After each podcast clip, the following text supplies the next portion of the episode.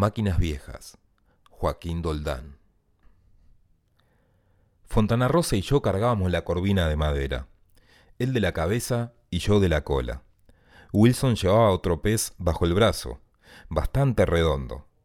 Senia iba un poco más atrás y llevaba una pequeña escultura en cada mano, también peces de madera, pero del tamaño de una pelota de fútbol.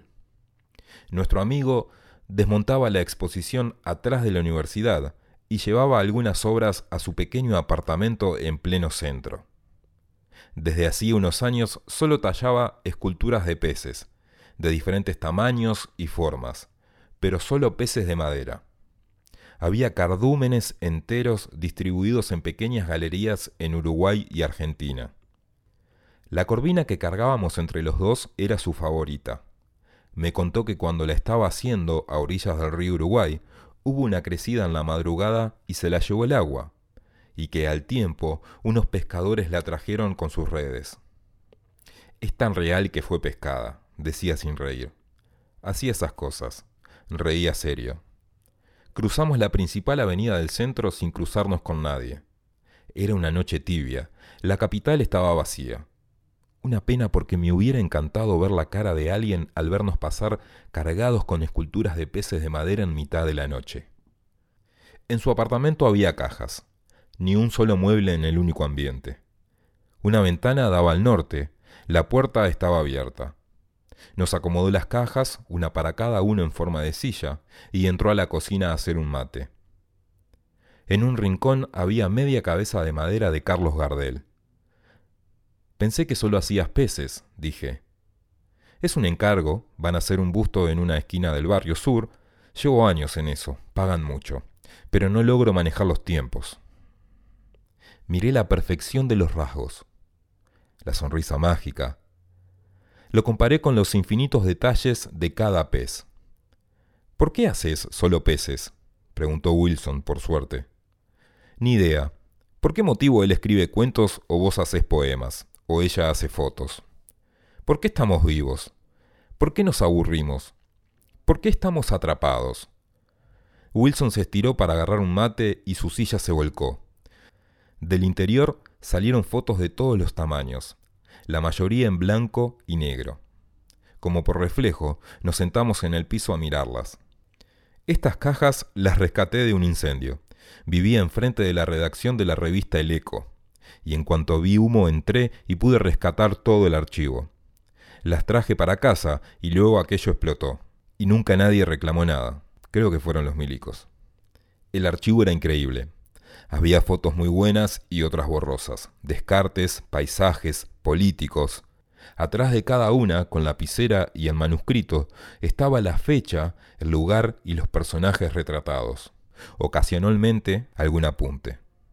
Vimos fotos del rodaje, de lo que el viento se llevó, el Graf Spee, antes y durante su hundimiento, todos los campeones del fútbol uruguayo, desfiles, actos políticos, inauguraciones, Entreveradas en aquellas cajas había escenas de la historia de Uruguay o de vínculos entre nuestro país y el mundo. Fontana Rosa se sabía las fotos sin leer los textos. Reconocía las imágenes. Se notaba que desde hacía mucho, en lugar de leer, no había en la casa ni un solo libro, se dedicaba a mirar. En medio de aquella tormenta de imágenes encontré la foto de Julia Moller, que tenía un programa de cinco minutos con que terminaba la programación del Canal 4, cuando fue Miss Uruguay en 1969. El año que yo nací, casi grito, y entonces tuve la solución. Hace unos meses que estoy intentando terminar un relato ambientado en el cerro de los años 50. Es para un concurso. Un vecino me contó una historia que está muy buena sobre una chica del cerro que llegó a ser Miss Uruguay por esos años. No sé exactamente cuál. Al parecer fue amante de Cantinflas. Incluso se cambió el apellido, se llamaba Ana Konopka, pero se puso moreno. Averigüé bastantes cosas, pero no lo puedo escribir porque... Casi dejo de hablar. Las manías de cualquier escritor son un poco vergonzosas. Necesito verla. Tengo que ver su cara porque quiero saber si me gusta. Si te podrías enamorar, afirmó Senia. Ana Moreno, pensó en voz alta el escultor. La tengo. Miss Uruguay 1954. Se levantó de un salto hacia la caja que hacía de mesa de luz, revolvió en su interior. ¿Es posible que se sepa el contenido de las cajas de memoria? Le susurré a Wilson. Me miró como diciendo, todo es posible. Me la puso en las manos. Una foto en blanco y negro, original. Una mujer hermosa, con un cuerpo perfecto, de pie en el patio de enfrente de la típica casa de barrio. Las manos en la pequeña cintura, la sonrisa perfecta. Le encontré un aire a la actriz a la que Gardel le cantaba El día que me quieras en una película. Atrás decía con perfecta caligrafía, Ana Moreno, Miss Uruguay 1954. Llévatela. Es importante vivir adentro de lo que uno escribe. En el viaje de vuelta al cerro no dejé de mirar la fotografía. Enseguida supe que el título del relato sería Demasiado hermosa. En los meses anteriores había obtenido algunos datos. Eduardo Labraga, el de la librería, me había contado la anécdota. Luego fui a la casa de un matrimonio muy mayor, los más viejos que yo conocía del barrio, y me dieron las piezas incompletas de un puzzle sobre su vida. Rumores, lo que decía la prensa, lo que se susurraba en la feria del libro, sus trabajos en el centro, su carrera de modelo, su afer con el famoso cómico, su éxito y por supuesto su caída. La última vez que la vi estaba en el mercado del puerto tomando medio y medio, dijo el señor. Cuando me iba me dijo, ¿Sabés que todos los escritores viejos del barrio están escribiendo relatos de los 50? Tenés todas las de perder. Sí, ya sé. Fue la última vez que hablé del tema hasta esa noche. Al mediodía cerraba el plazo para presentar los relatos. Normalmente mi hermana me pasaba los cuentos a máquina, pero no había tiempo, debía escribirlo en forma directa. Por no tener no tenía ni máquina. Cuando estuve con el matrimonio viejo, había visto una en un rincón. Fui a pedirla prestada.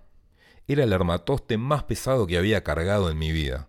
Mientras salía, le pregunté un par de detalles sobre el barrio en aquellos años, cosas concretas sobre el transporte, precios, horarios, modismos.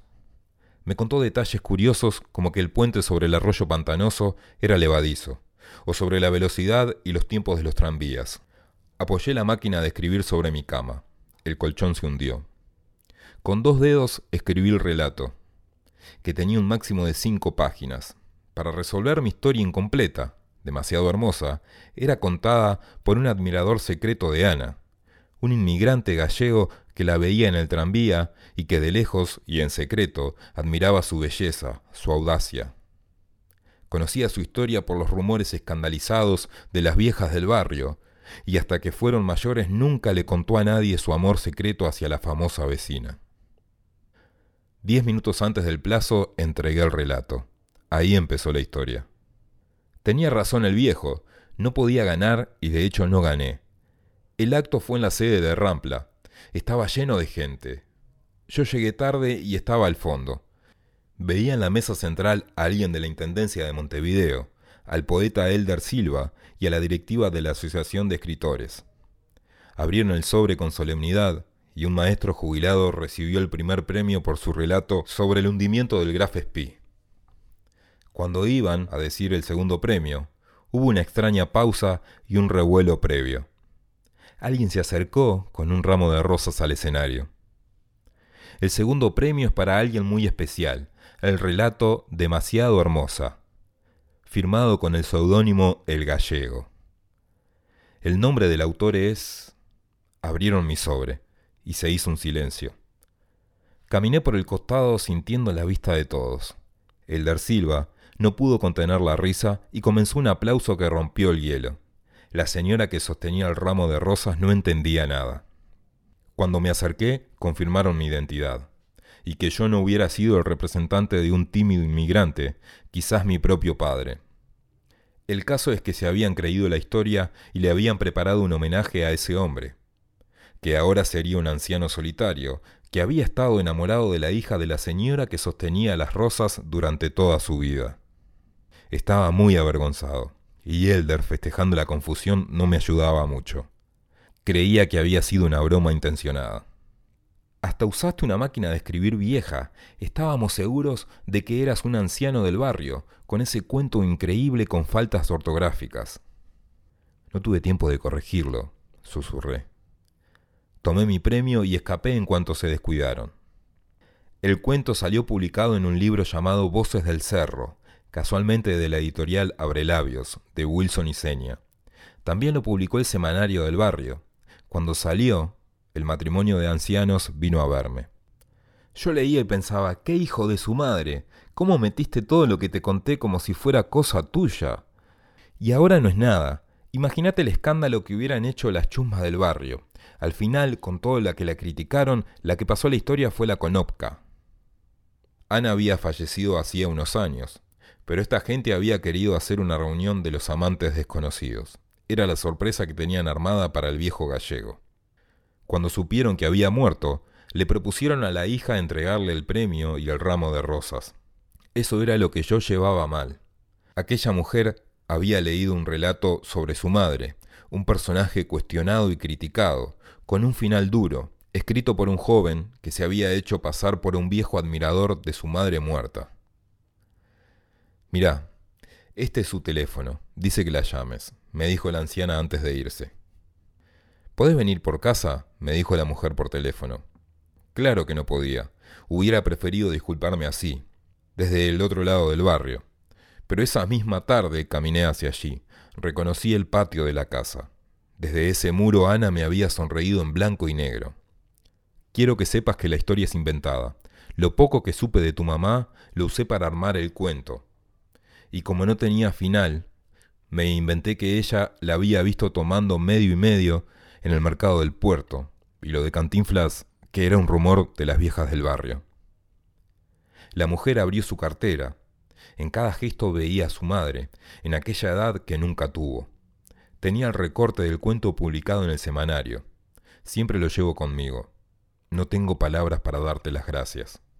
Del bolsillo de atrás de mi pantalón saqué la foto que me había regalado Fontana Rosa. Se la regalé. Nunca la había visto tan hermosa, tan sonriente.